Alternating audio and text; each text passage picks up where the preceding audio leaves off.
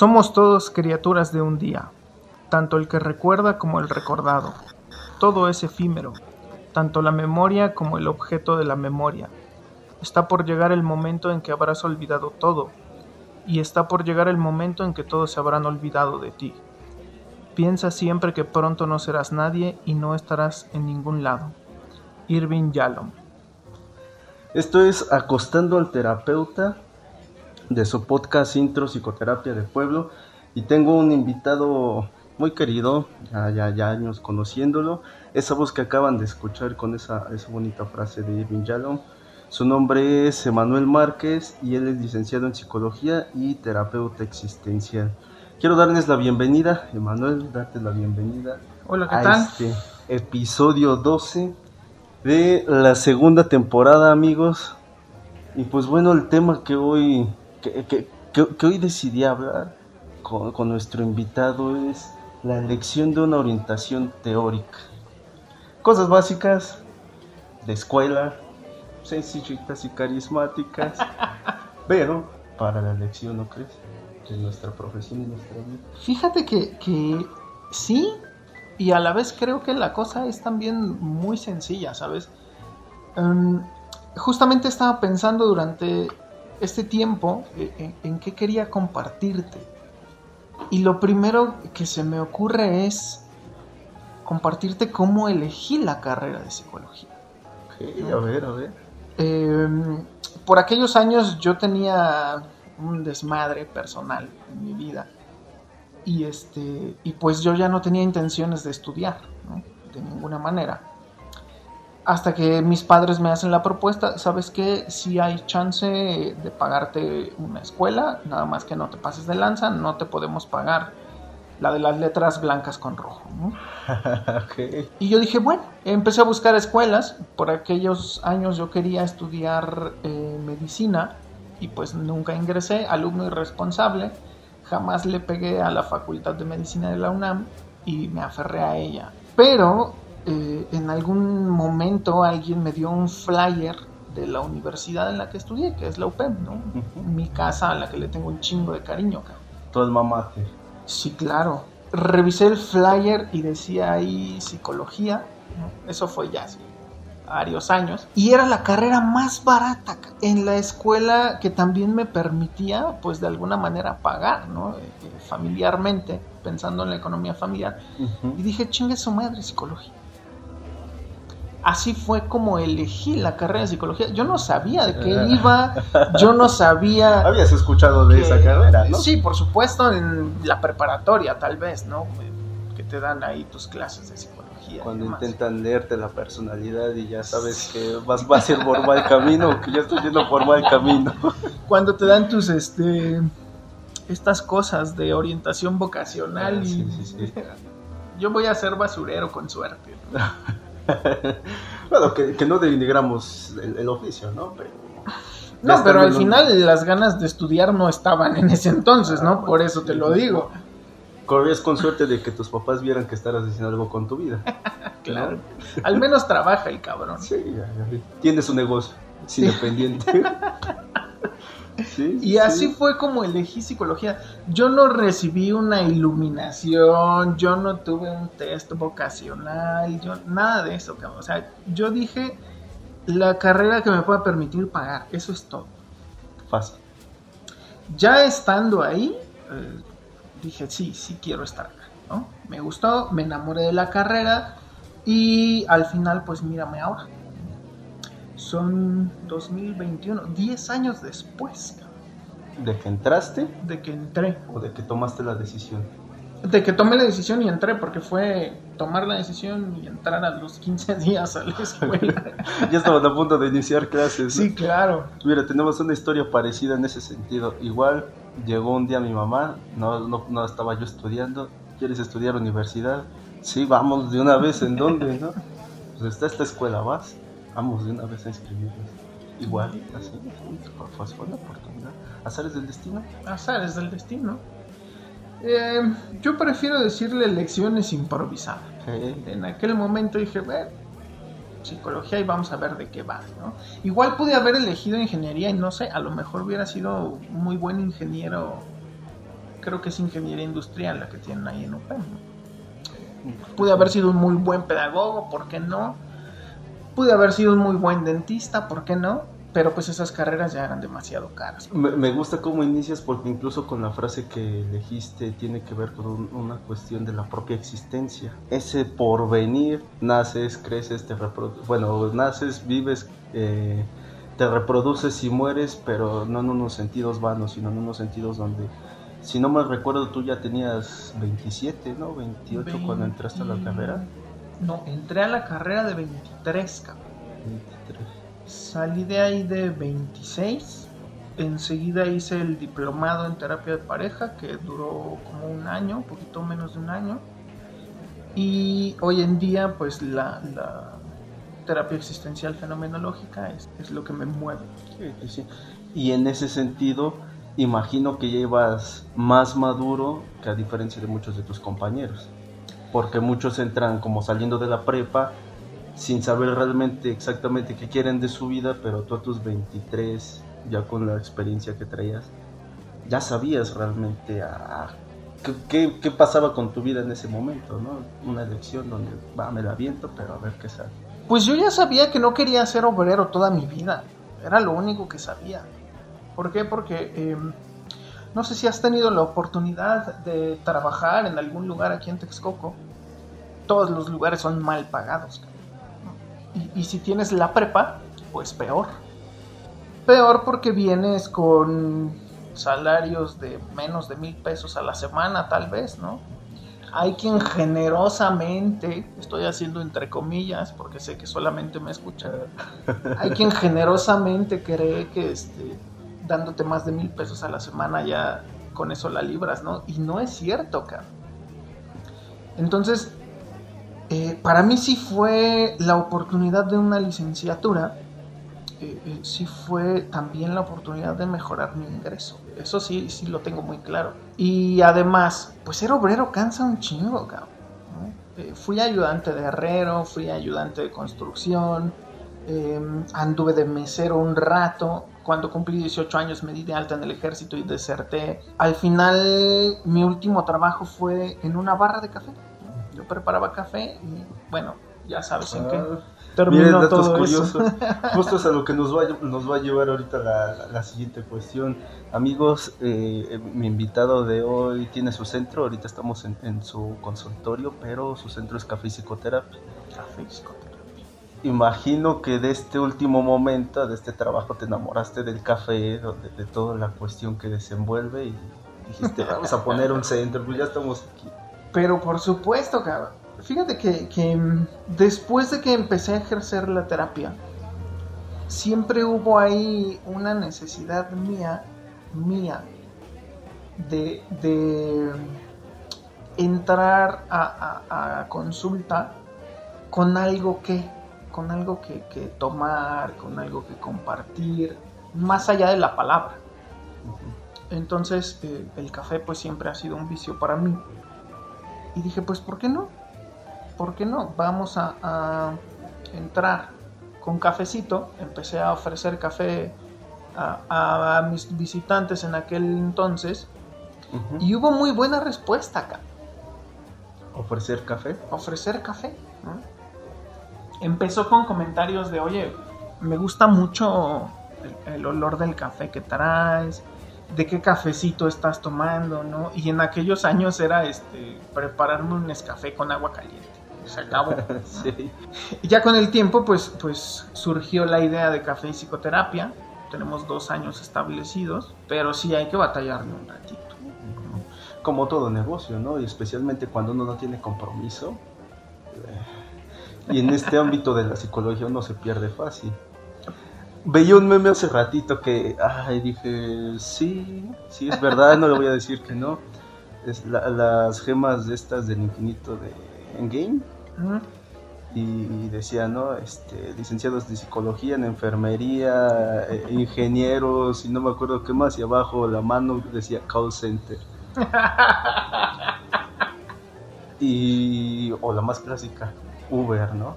Un Uber, un creo que eso tiene mucho que ver con la desesperación, ¿no? Porque para cultivar la psicoterapia o la terapia, eh, necesitamos mucha paciencia. Y eso es lo que mucha banda no, no, no alcanza a ver.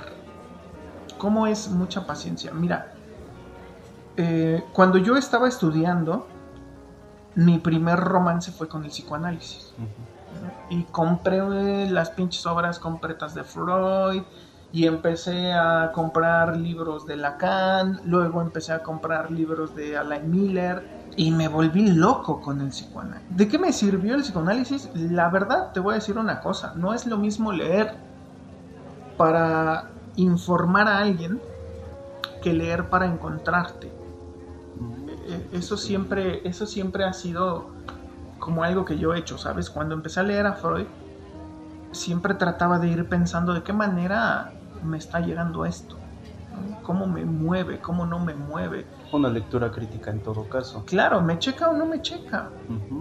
Porque al final, yo desde que entré a la licenciatura puse el ojo en ser terapeuta. Se acabó, no me interesaba nada más.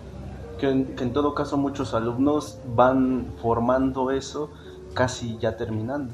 Ya cuando empiezan la, ya termina el tronco común, ¿no? Tú ya ahí vas directo a la terapia. y todos terminan en organizacionales o RH y esas cosas. Una cuestión muy, muy dogmática de qué es la que te deja más dinero. Es, que justamente por eso te decía. propio capitalismo realmente. Justamente por eso te decía caer en la desesperación. Cuando tú eres un terapeuta novato, sin que nadie te conozca, puedes ser muy buen terapeuta y aún así no tener eh, eh, ningún cliente, paciente o visitante, ¿no? Como quieras decirlo. ¿Por qué? Pues porque al final eres nuevo y a lo mejor te llega una recomendación o dos.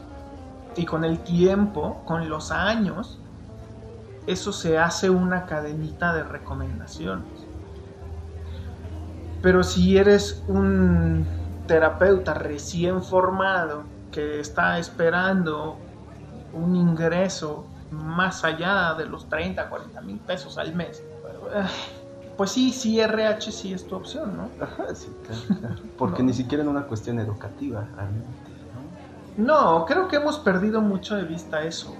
Cuando todos somos principiantes, pues a todos nos toca que se nos pague poco o generar poco, el caso de ser emprendedor. ¿no? ¿Cuántos, ¿Cuántos consultorios no has visto inaugurarse y a los pocos meses lo cierran porque pues faltan pacientes. Esa, esa, es parte de la experiencia, creo yo que esa es parte de vivir. Pero al final te digo, me caso con el psicoanálisis y es poco antes de terminar la carrera conozco a un señor que se llama Irving Yalom, que hoy en día es mi hit de la terapia. Y cuando lo empiezo a leer digo, eh, lo que hace este cabrón está chido, porque no es un terapeuta que le dice a la gente que tiene que hacer, porque no es un terapeuta que quiera llevar una terapia lineal o paso por paso. Que a mí, en lo personal, pues la organización no es lo mío. Tú me dices algo hoy a las 8 de la mañana y a las 10 ya no sé qué me dijiste.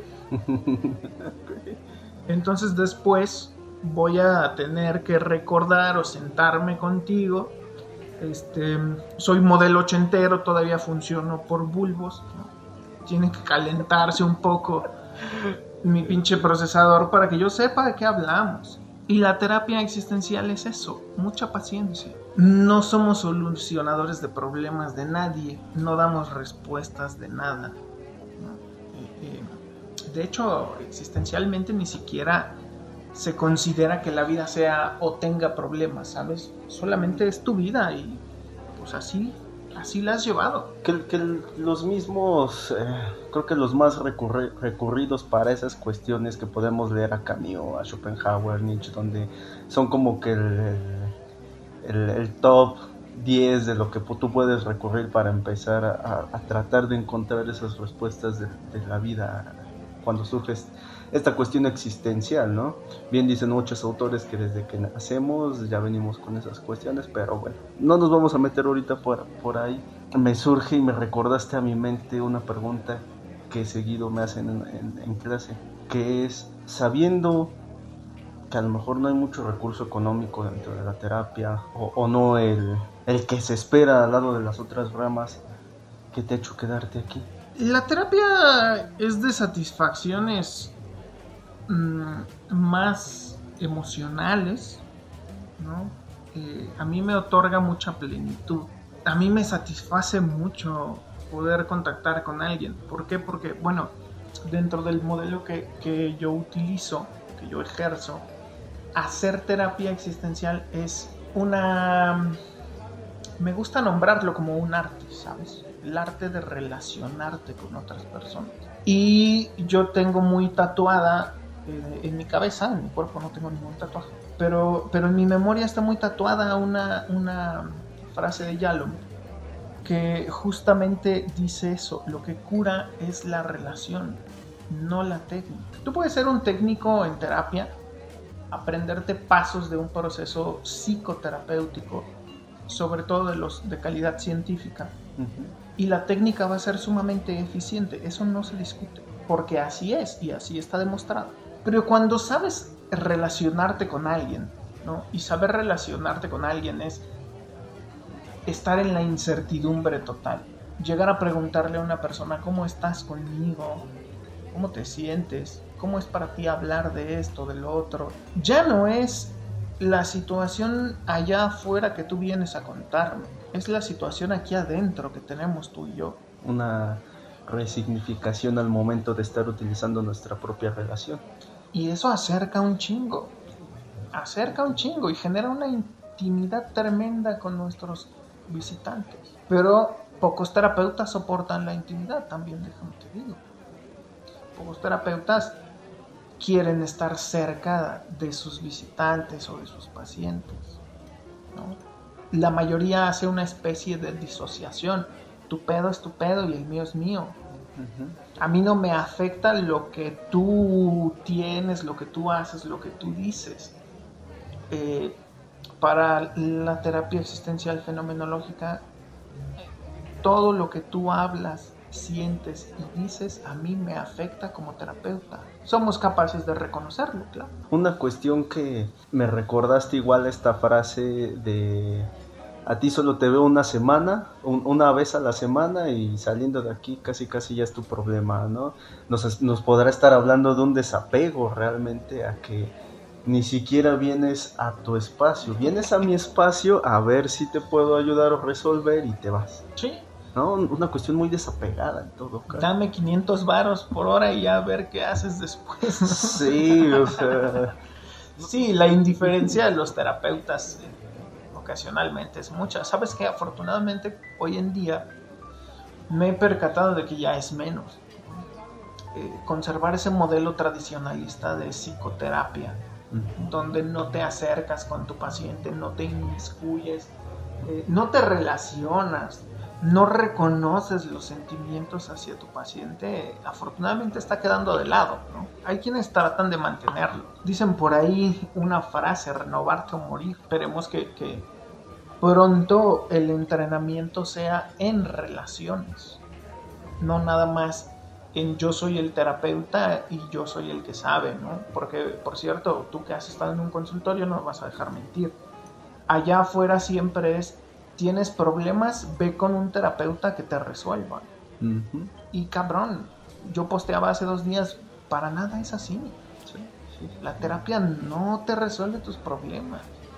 Una cuestión ya meramente social en todo caso, mi estimado Meño, porque, bueno, enseñamos desde las propias escuelas y, desde otras profesiones que involucran a lo mejor canalización, donde sabes que si vas al psicólogo o en este caso al psicoterapeuta, te van a ayudar ahí y vas a resolver tus problemas, ¿no? Como, como tú bien lo dijiste.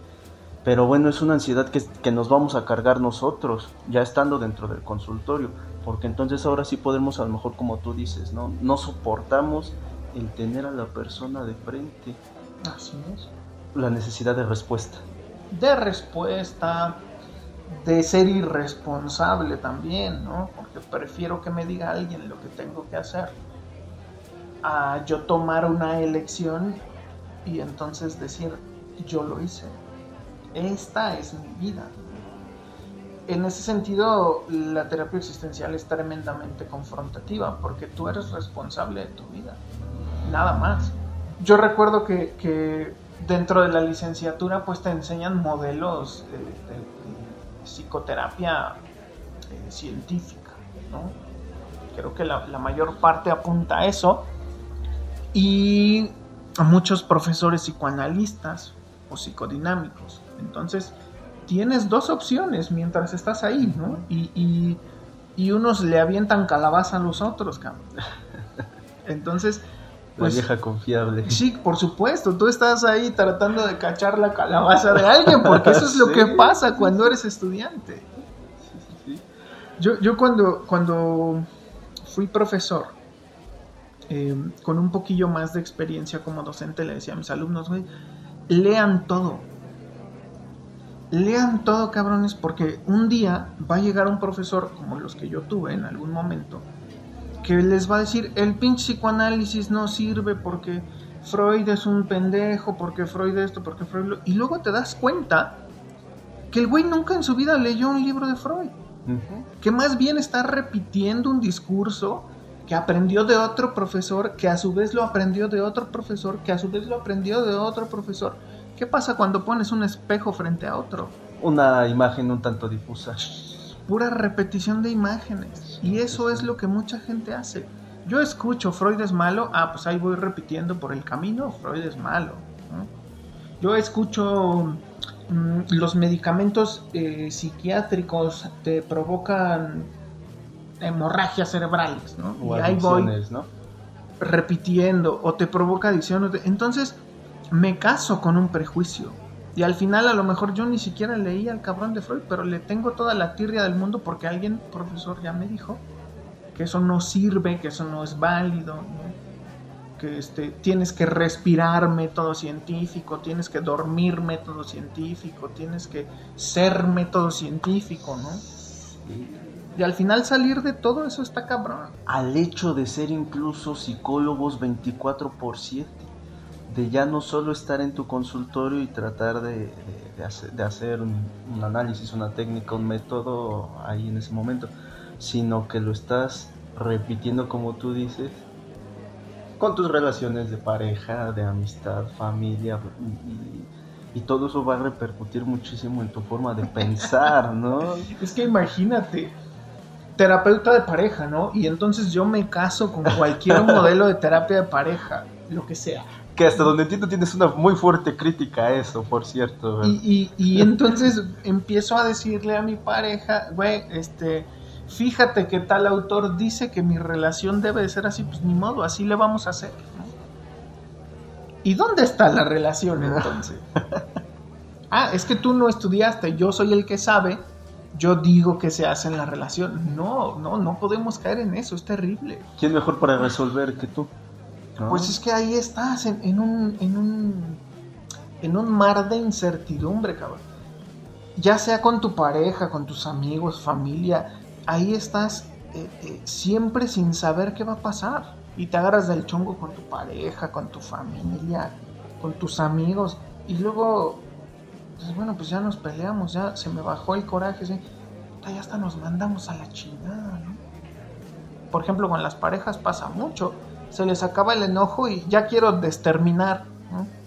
Ya vamos a regresar otra vez, pues porque ya, ya me desenojé y, entonces ya puedo volver contigo, ¿no? O sea, también estamos mal educados en, todos esos sentidos. Por eso em, me incliné después, después del psicoanálisis, conozco a Irving Yalom, y por eso me inclino más hacia lo que él nombró la psicoterapia existencial. Porque es un método libre. Una de sus máximas en un libro em, que se llama Desde el diván, un viejito terapeuta, no sé si lo recuerdes, se llama Seymour Trotter. Excelente libro, Él dice, regla número uno de la terapia, mi técnica es olvidar todas las técnicas. Pocas veces vamos a entender el poder de no guiarnos sobre una técnica, de permitir que la relación que estás construyendo con una persona te sorprenda, Y si olvidas una técnica, pues también vas a sentir mucha angustia y te vas a poner ansioso, porque entonces no tienes la secuencia de pasos a seguir. Ah, estamos hablando de lo que constantemente iniciando. Nos vamos más hacia una pedagogía de la terapia que realmente estar haciendo terapia. Claro, porque entonces todo te dicen yo tengo el método correcto de enseñanza. Una verdad que nos puede llevar a una perspectiva objetiva más allá de, una, de un perspectivismo o en todo caso una perspectiva subjetiva. Pues sí y no, porque hoy en día yo consigo la objetividad como algo distinto, ¿no? Yo recuerdo que en mis años de formación universitaria, como chingaban con que tienes que ser objetivo y tienes que ser objetivo. y entonces... Apréndete el DCM de... De memoria. Como el credo cuando ibas al catecismo. y ya después viene la onda de subjetividad, ¿no?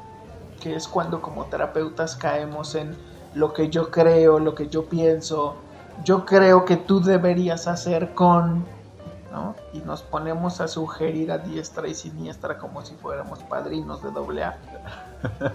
Entonces, a mí lo que me pegó durísimo fue utilizar la fenomenología eh, eh, dentro de mis procesos de terapia. ¿Por qué? Porque en primera abordas de manera profunda esa subjetividad, pero de tu paciente, no la del terapeuta. Y entonces comienzas a generarte una, eh, eh, una lista de preguntas dirigidas a conocer su situación particular, la singularidad de su existencia. Empezamos a, a detener un poco esa opinión nuestra, ¿sabes? Uy, no, es que la estás cagando, no, no, no va por ahí, no deberías hacer eso. Eh, ¿Cómo como terapeuta te atreves a decirlo?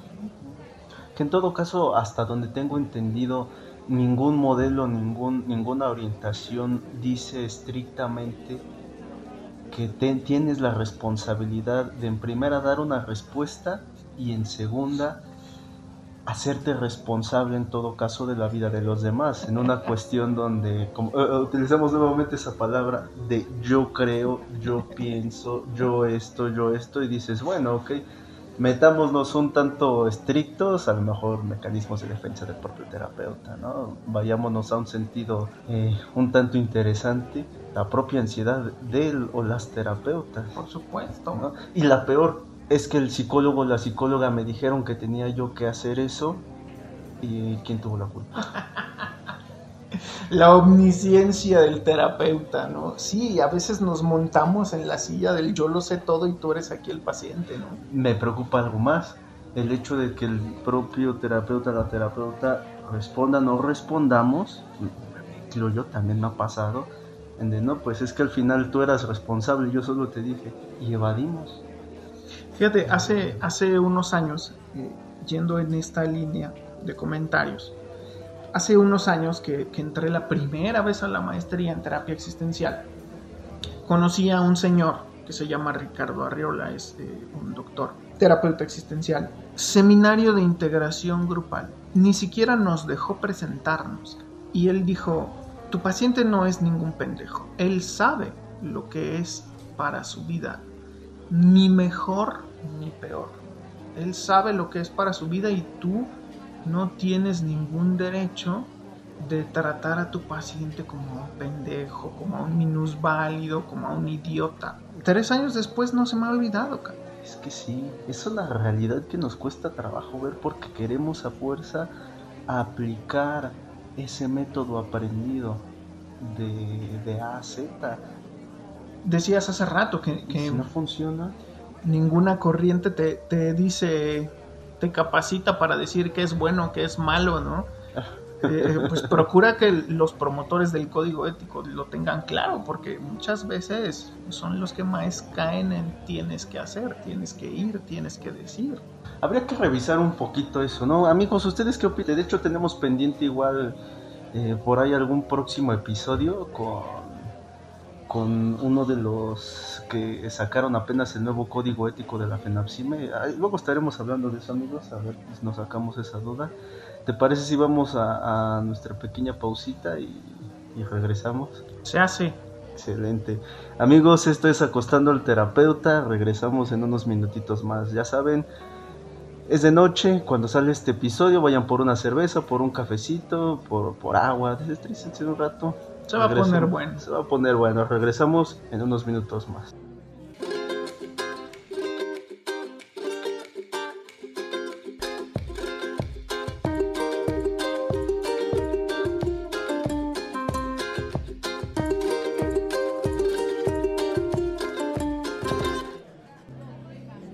Amigos, estamos de vuelta aquí con nuestro invitado Emanuel y que, quiero iniciar con esta frase eh, para continuar con lo que tenemos. Aunque los psicoterapeutas se les exige trabajar con un espectro amplio de individuos, es natural que se sienten más cómodos con los que comparten puntos de vista similares sobre la vida. Estamos de vuelta aquí entonces en Acostando al Terapeuta. Nos estabas platicando en nuestro primer segmento ah, cómo tú te empiezas a formar, cómo eliges, cómo te va llevando la vida y, estas, estas otras cuestiones. Y nos quedamos en unos aspectos éticos. Terapeuta, la terapeuta se van a enfrentar en ese autodescubrimiento, sí o sí. Y, y decíamos que, que, bueno, tenemos un amplio abanico Freud, Lacan, Skinner, Maslow y, demás autores que podríamos meter como ahorita, ¿no? Dice Shalom, ¿de dónde podremos elegir, ¿no? Tú ya nos platicabas ahorita por tú quién elegiste y crees que tu historia de vida haya influido, haya influido en tu elección de este modelo teórico. Sí, totalmente. Yo pasé por el psicoanálisis, no lo ejercí jamás, más bien lo utilicé como personal. El diplomado de terapia de pareja que hice es en terapia humanista gestalt. También de la gestalt le sé un poco. La primera vez que estuve en, en, una formación de posgrado, maestría, el nombre completo era Maestría en Psicoterapia Humanista Existencial con enfoque gestalt. Entonces imagínate esa sopa, cabrón. Y teníamos lecturas de todo eso junto, cabrón. semestre por semestre. Era ya aventarte el, libro, la lectura para cada clase de mínimo unas 50 hojas y no no liste nada. No, es que, es que alguna vez publiqué en Facebook un desmadre de esos, ¿no? Este, en, en un mes de la maestría unos profesores dijeron, léanse esto para el lunes, ¿no? Y era jueves, cabrón. y yo dije, puta madre, son cuatro libros. Ah, no, cuatro libros. Y luego dije, mis pinches alumnos se quejan por leer 20, 30 páginas a la semana. cuando, cuando... No voy a negar eso. Amigos, amigos, este, un pequeño secreto. En algún momento también de Manuel me dio clases y nos había dejado un libro para todo el cuatri.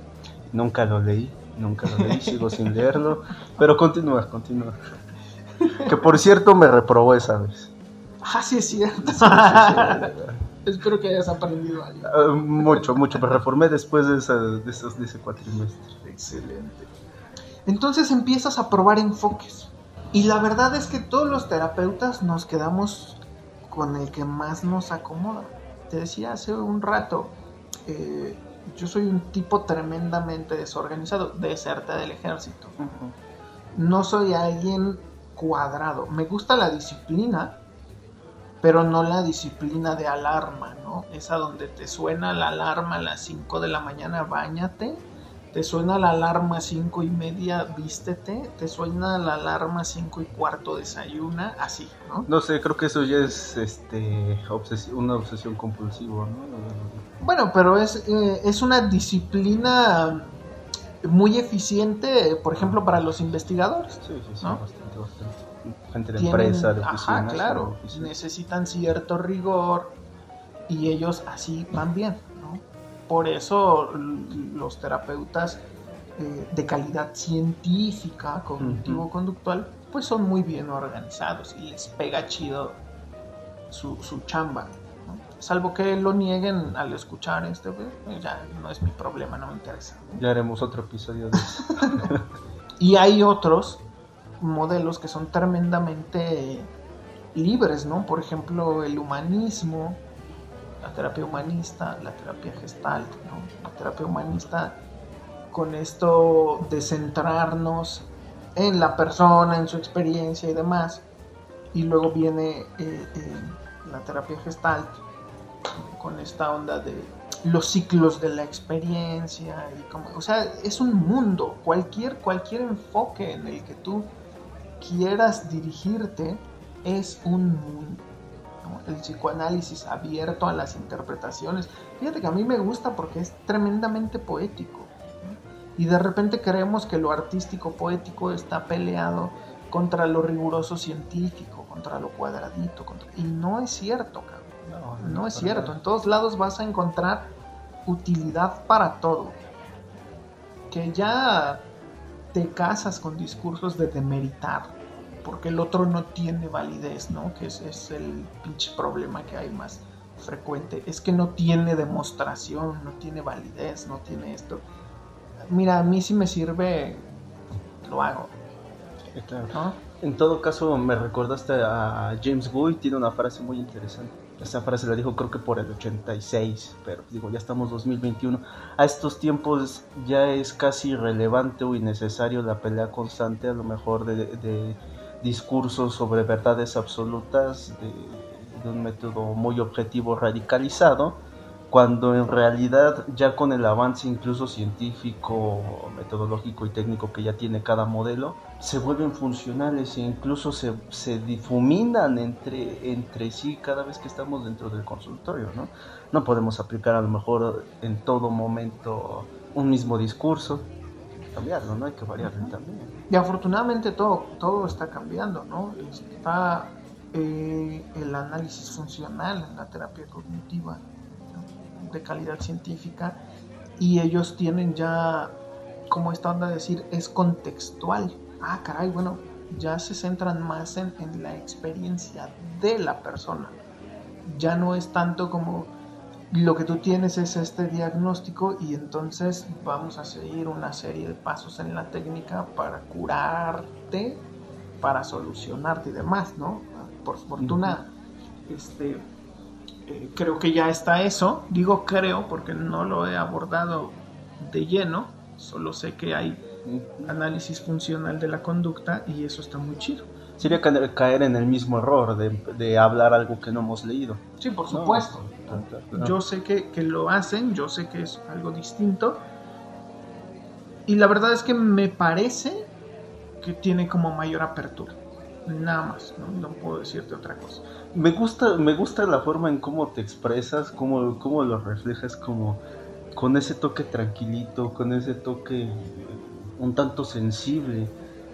Por ahí eh, se dice que, en este caso, tanto de, de, las cuestiones humanistas, gestales, existenciales, tienden a ser personas como más sensibles ante su medio y ante sí mismos. ¿Es verdad eso? Pues es que en mi caso, no me voy a poner a despotricar contra lo que no conozco. Si no lo he leído, sencillamente no me formó una opinión. Puede llegar alguien, por ejemplo, el joven Eduardo, a decirme, Emanuel, fíjate que tal modelo de terapia. Ah, y entonces yo digo, ah, sí es cierto. Por cualquier razón te puedo creer. Y luego voy y repito eso con mis estudiantes, por ejemplo.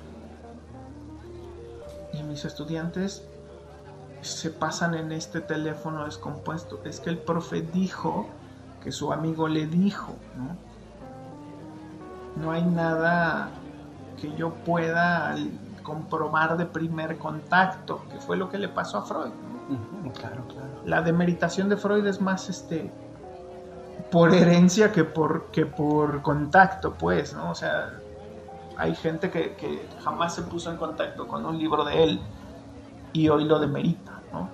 Es por eso, porque eh, por lo menos la capacidad de detenerte y reconocer que la neta no sabes y mejor no hablas, pues ahí está, ¿no? sensibilidad ante el entorno, sí, pero no, no la entiendo bien como... ¿Te parece si lo desarrollamos? De, cuestiones sociales, ¿no? Estereotipos sociales, donde siempre está la burla hacia el método humanista, hacia la corriente humanista, por querer siempre apapachar, ¿no? Premisa 1. Premisa 2, podríamos tener en cuenta que si entonces la elección de un terapeuta en formación va hacia estos modelos, nos podría dar a entender que efectivamente esta es una persona con calidez. Podríamos ya meter la tercera premisa de que a diferencia de entonces otros terapeutas de otras corrientes, pudiéramos decir que si ya hablábamos de que los cognitivo-conductuales a lo mejor tienden a ser más racionales, más sobrecontrolados y demás cuestiones, como personas donde incluso los psicoanalistas tienden a ser más reflexivos, pero al mismo tiempo más introvertidos, un tanto fríos, hablando de características por ahí estadísticas. Entra, no entra, tú, tú dirías que si eres como que más cálido, más reflexivo eh, también en esta cuestión contigo mismo. Sí, pero también te voy a decir una cosa, depende completamente de tu persona. Para ejercer la terapia nada más. Porque no es lo mismo el Emanuel que entró a la licenciatura hace 10 años, que era un tipo peleado con la vida, este, que me cagaban todos mis compañeros de la escuela, que tuve pocos amigos en la licenciatura, al Emanuel que soy hoy. Habrá gente que me conoció en aquel entonces y seguirá diciendo ese güey sigue siendo un ojete. Pues bueno, es la imagen que tiene de mí de hace 10 años. Pero quien me conoce hoy puede llegar a decir, güey, qué buena onda es este vato, es bien alivianado, es bien, pues porque llevo un proceso de 10 años. Y ese proceso va a terminar el día que me muera, ¿no? Nunca voy a dejar de cambiar. Pero hay quienes nos aferramos al deber ser es que debes de ser como esto, debes de hacer esto, debes. Y al mismo tiempo parece que tratamos de detenernos como un pedazo de concreto.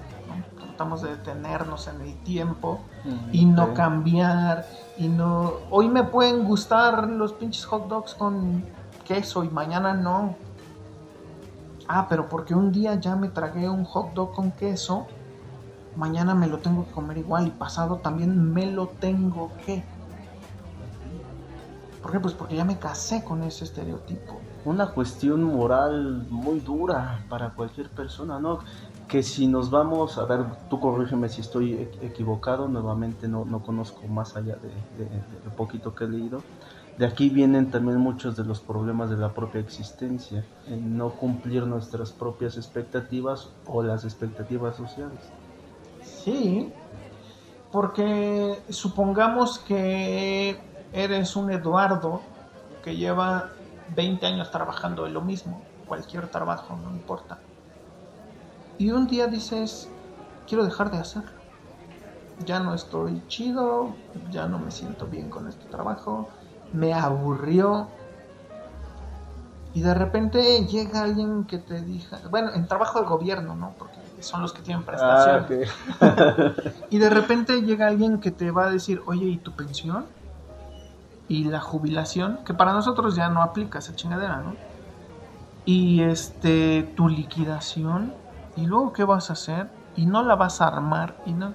Y tú a lo mejor dices, güey, yo quiero vivir de un puesto de micheladas oye, entonces, ¿para qué estudiaste tanto? Y entonces, ¿para qué trabajaste 20 años en gobierno? Y entonces, ¿para qué? Y la gente solita a tu alrededor empieza a cerrarte esas posibilidades. Y tú puedes llegar a convencerte de, no, pues puta, entonces mejor me quedo aquí, aunque no me guste, aunque pinche trabajo me vaya a dar cáncer, aunque ya esté todo madreado de la vesícula, aunque ya el insomnio me tiene con periodos cortos de memoria y demás, pero pues quedo aquí porque la gente dice que esto es lo que yo elegí y tengo que hacer. Claro, No, cabrón, tú tienes el día de mañana, si tú quieres largarte a cultivar rábanos, puedes hacerlo. El único pedo es que siempre te van a decir, oye, pero ¿a poco de eso vas a vivir? Cuando yo empecé a ser terapeuta pasó lo mismito. Renuncié a un lugar en el que trabajaba y de repente los comentarios, ¿y si vas a poder? ¿Y vas a pagar una renta? ¿Y tú solo? ¿Y qué vas a hacer si te quedas sin pacientes? ¿Y qué vas a hacer si ya no hay trabajo? Hacen temblar esas preguntas. Y yo dije, güey, no soy ningún pendejo, claro. Entonces dije, sí, voy a tener mi consultorio yo solo, voy a pagar una renta yo solo y voy a dar café en el pinche consultorio. Me vale madres, nadie me va a decir que no porque es mío, café. No hay una regla que te diga que no. No hay alguien que me diga que no. A veces eh, eh, te digo que casarnos con la ortodoxia de cualquiera de las corrientes ¿eh?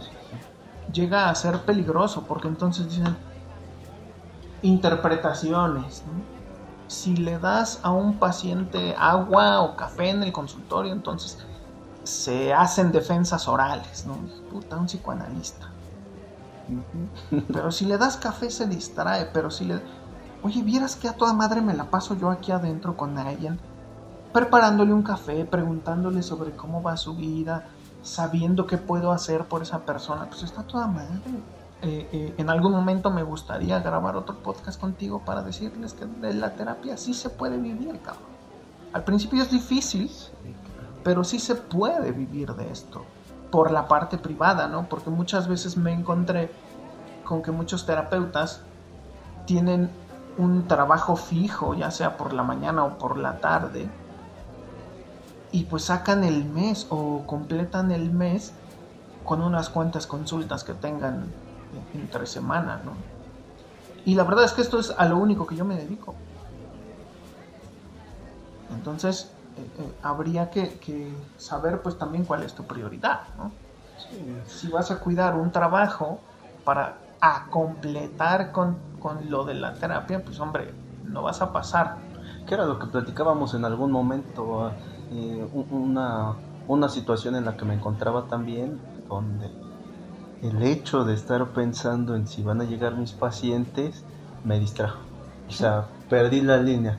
Sí, llegaba yo con mis notitas, bien bonito, coqueto, como periquito repitiendo lo que me decían, pero, o sea, realmente ya no estaba yo viendo a la gente con la que estaba interactuando yo, ¿no? Independientemente de, los modelos, vaya.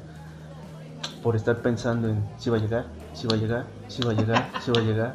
O sea, un pensamiento bien invasivo que me hizo perderme. Digo, estamos hablando de cuestiones de pandemia, ¿no? Pero bueno, a cualquiera le va a mover en este sentido. Sí, claro. Surge, mi preocupación, algo, esto que, acabas de decir, de la ortodoxia. Porque cuando somos estudiantes, y, y tú que tienes mucha experiencia como docente, y, más ahorita, ¿no? Que tienes, si no mal entiendo, tus seminarios de psicoterapia existencial también, ¿no? Es un curso de introducción a la psicoterapia existencial de Yalo. Un, curso en todo caso. Tú ves realmente desde el otro lado, ya no solo como, como cuando fuiste estudiante, sino ya como, como maestro, como docente, como formador, que sí van a surgir estas dudas entre la presión social ya no solo de tu propia vida, sino en que tienes que elegir ese modelo, esa orientación que te va a orientar toda tu vida, porque al final es una cosmovisión de tu propia existencia que vas a cargar o llevar y que vas a de algún modo demostrar con las personas que te rodean, con tus propios pacientes, consultantes y demás.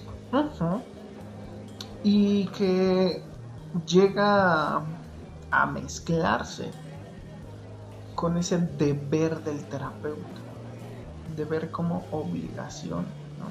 Ahorita que dijiste lo de preocuparse mucho, imagínate este pensamiento invasivo de si va a llegar, si va a llegar, si va a llegar, em, combinado con un, es que no le debo dar la mano o si le debo dar la mano o a mi paciente lo abrazo o no lo abrazo, o, me despido o no me despido, o le cobro o no le cobro. Puta, la, ética va a entrar ahí. Oye, ya, ya no solo es la cuestión de tu modelo, sino es de, chain, una demanda por ahí puede venir.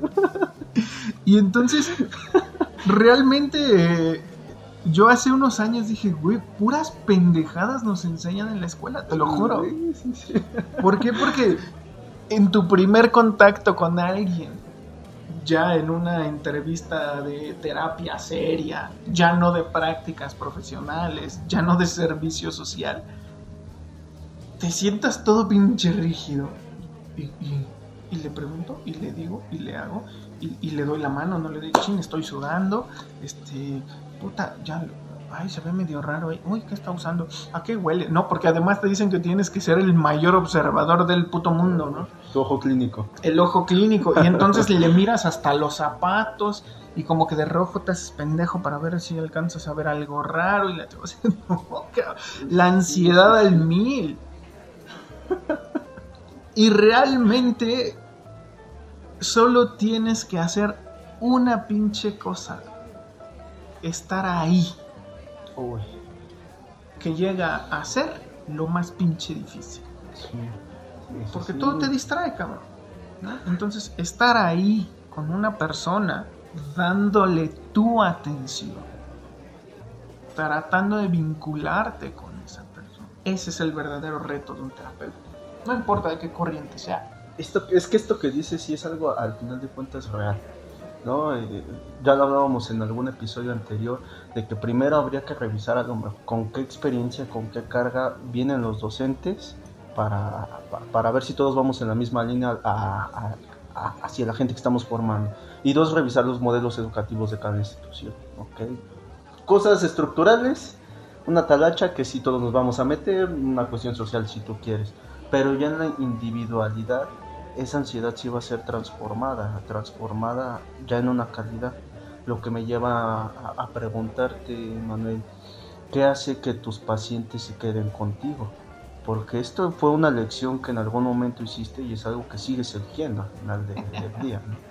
Te voy a decir la neta. Nadie me pregunta sobre qué corriente trabajas. Nadie.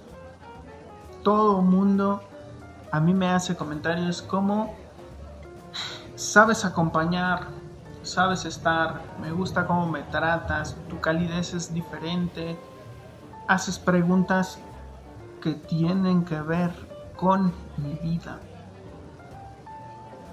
Me tratas como a un amigo, me tratas como a un esto. Yo con eso me quedo. ¿Por qué? Porque estoy en una relación. Yo como terapeuta tengo claro que estoy en una relación. Y toda relación requiere su tiempo. Toda relación requiere su proceso. Un chingo de paciencia, mi Eduardo. Pero eso es lo que hoy en día ya no tenemos. Paciencia. Cultivemos ese saber estar ahí. ¿no? Cultivemos las atenciones. Eh, a mis estudiantes les decía, supongamos que tienes una primer cita. Y en la primer cita tú le vas a decir a alguien, enséñame los calzones.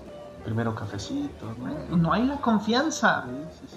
No hay la confianza. Eso mismo pasa en el consultorio. Cultiva la confianza.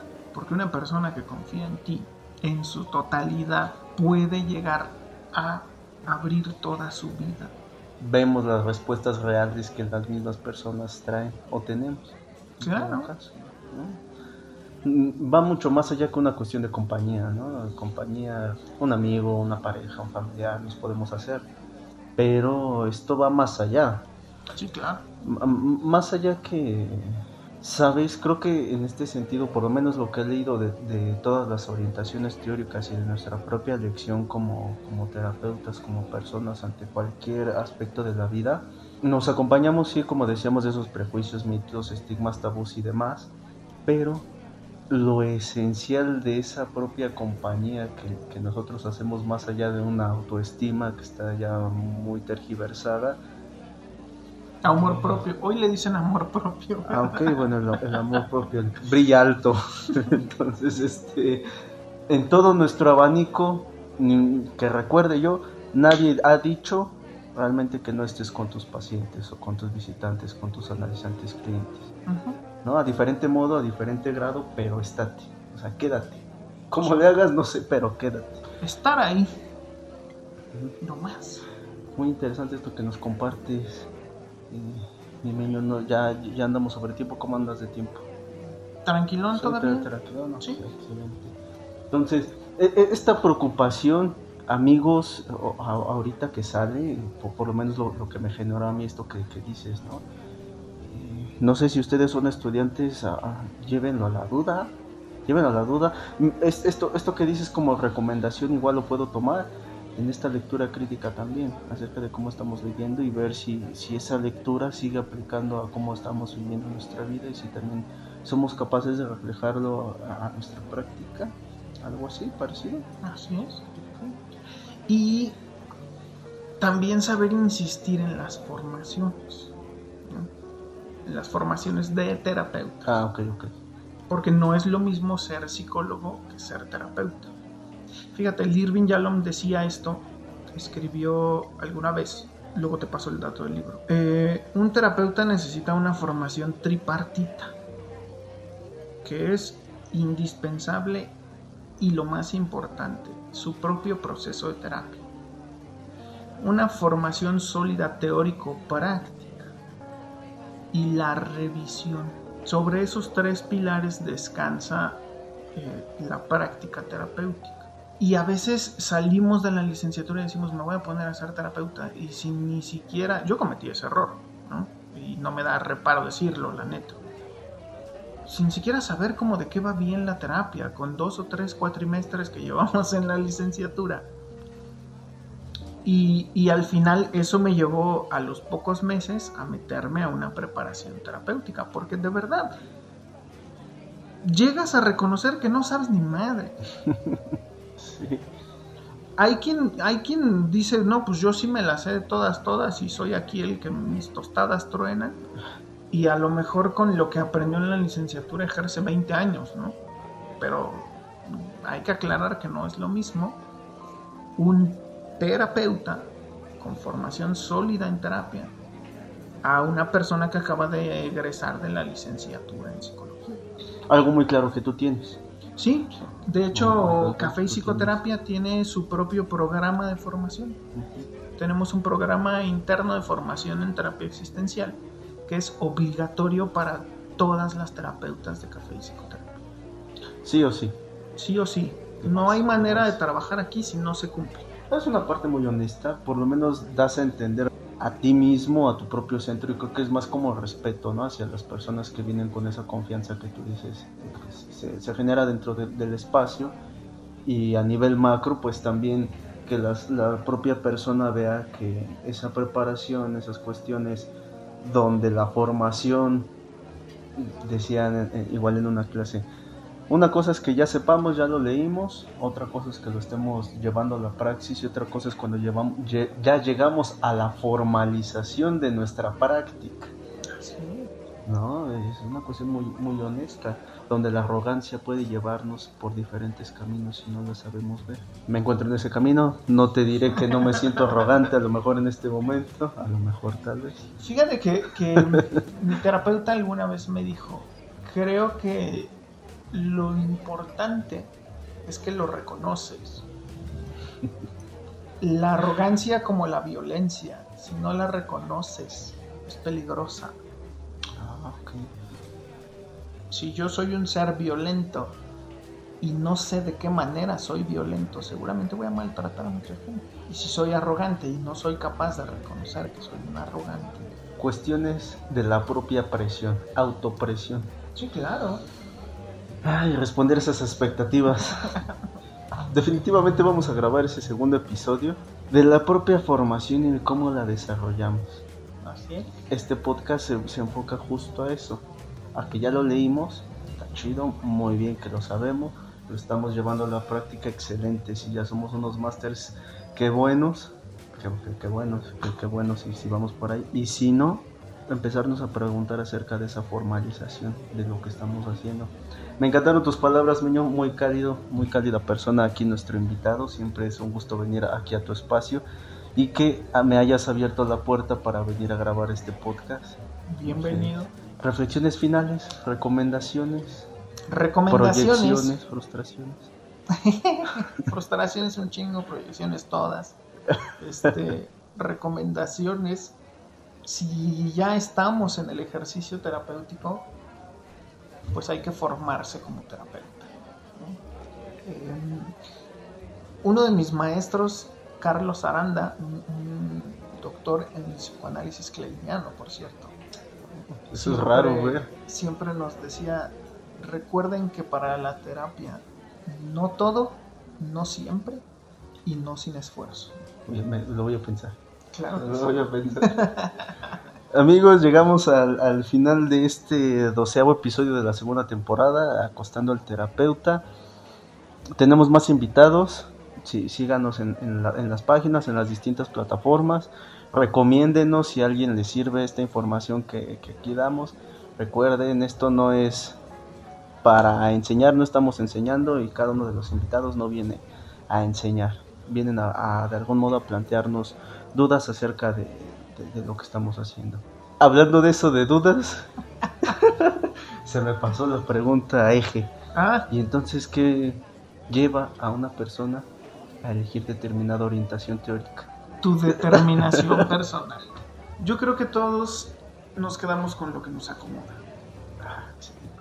Al final siempre es eso, ¿no? Si a mí me acomoda la disciplina, me voy a quedar con la disciplina. Si a mí me gusta nadar en la angustia, voy a nadar en la angustia, que es una de las principales herramientas de la terapia existencial.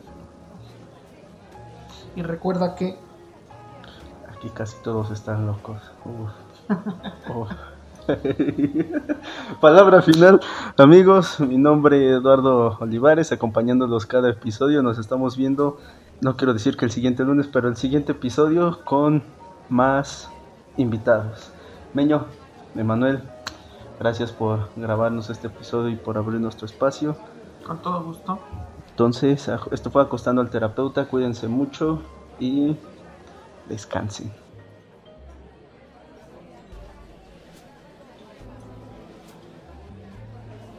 Este podcast llega a ti por Grupo de Investigación Social y Apoyo Comunitario.